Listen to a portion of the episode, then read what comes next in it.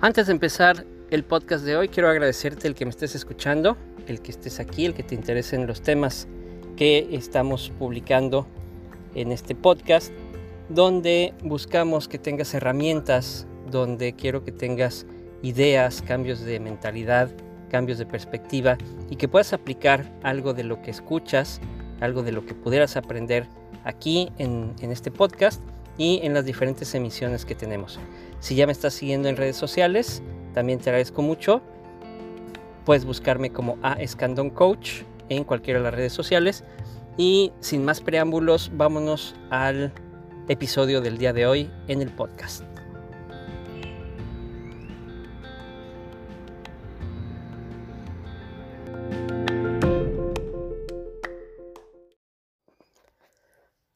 Cuando veo una vacante que dentro de sus características del, candidato que están buscando indica tolerancia a la frustración, lo primero que me viene a la mente es cómo trabaja esa empresa. ¿Por qué la gente tendría que ser tolerante a la frustración? ¿Por qué la gente se estaría frustrando dentro de la empresa?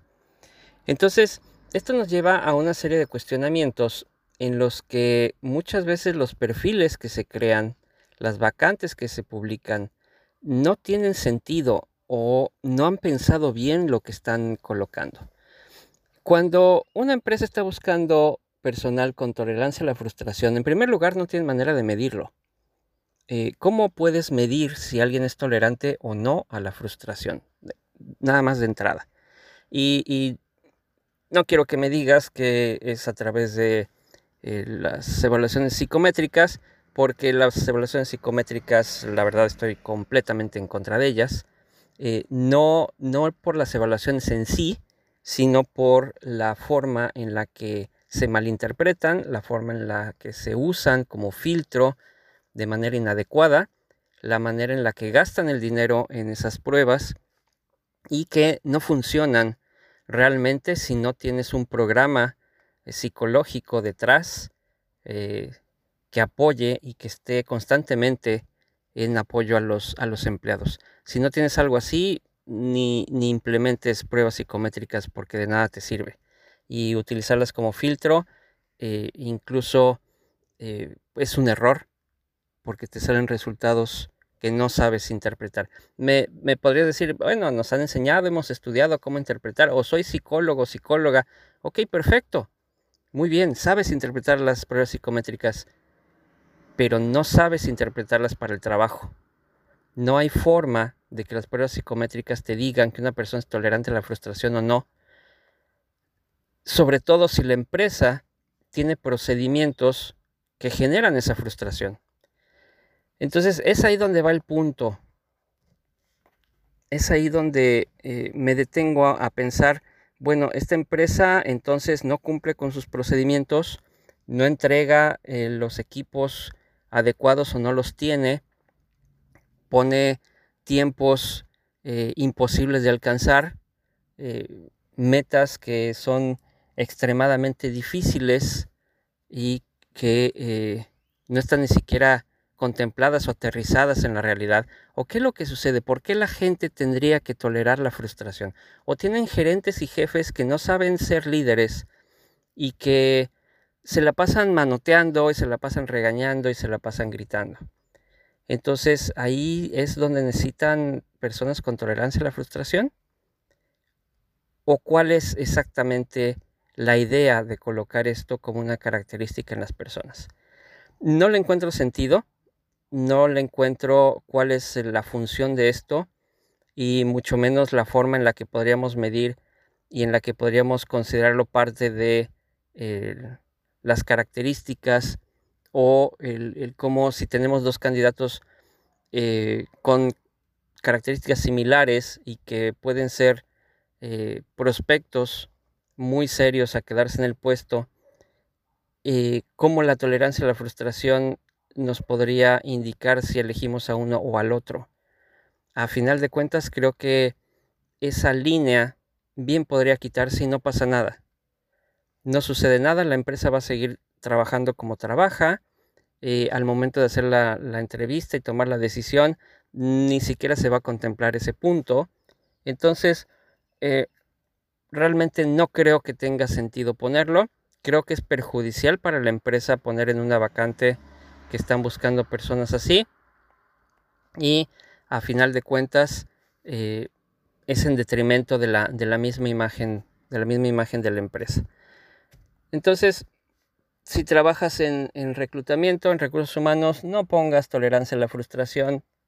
Eh, créeme, no es, no es algo que necesites, no es algo que te va a dar mejores candidatos o peores candidatos, no es algo que, tenga un punto de, relevancia realmente importante. Yo creo que si se les ha pedido que pongan eso, eh, habría que analizar qué procedimientos tiene la empresa, por qué la empresa le genera frustración a sus empleados. Habría que trabajar de ese lado y no tratar de encontrar gente que aguante procedimientos mal hechos, procedimientos ineficientes y actitudes eh, hasta cierto punto nefastas. Entonces, de esta manera es como situaciones como esa y muchas otras que luego manejan, ya iremos platicando eh, vacantes que piden liderazgo, vacantes que piden eh, demasiadas características, eh, vacantes creadas en perfiles imaginarios, porque realmente no es ni siquiera lo que tienen entre su personal en el puesto que están buscando, tardanzas increíbles para la contratación del personal, el uso desmedido de las pruebas psicométricas, en fin, una serie de cosas que alentan eh, la contratación de personal y las, las empresas que no sean ágiles para contratar van a empezar a perder al talento muy rápido. La gente que está buscando trabajo no se va a estar esperando a ver si dentro de todos tus procesos y tus procedimientos, y no importa el, nivel del puesto, ¿eh? a ver si dentro de, esos eh, tienes agilidad para contratarlos o no si tú te estás tardando más de una semana, máximo dos semanas en hacer una contratación, vas a estar perdiendo prácticamente a la mayoría de las personas con talento que podrían ayudar a la empresa realmente. ¿Por qué? Porque se están yendo con otros. Porque hay empresas más ágiles que no están creando procedimientos tan extensos, tan largos y que no están buscando personas tolerantes a la frustración, sino personas talentosas personas con actitud, personas con ciertos conocimientos y experiencia, y cuando las encuentran no lo piensan dos o tres veces, las contratan y se los llevan.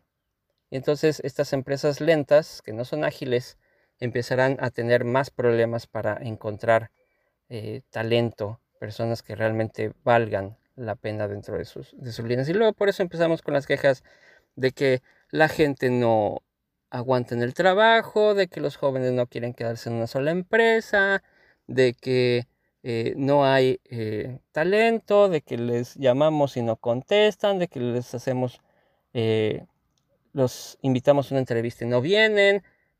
Creo que realmente hay que ver para adentro primero. ¿Qué procedimiento estamos manejando? ¿Cómo se está manejando la empresa? ¿Qué tiempos estamos utilizando? Para ver si no es realmente de nuestro lado la situación, el problema, y no del lado de los candidatos. Pues este ha sido mi comentario de hoy. Te agradezco nuevamente estarme escuchando. Mi nombre es Ángel Escandón. Seguimos con los demás episodios del podcast y también seguimos en sintonía. Gracias.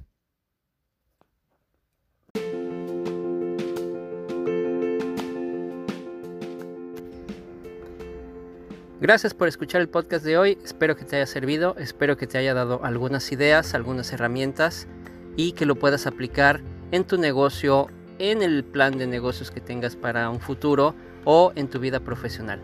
Sígueme en redes sociales a Escandón Coach y seguimos en sintonía.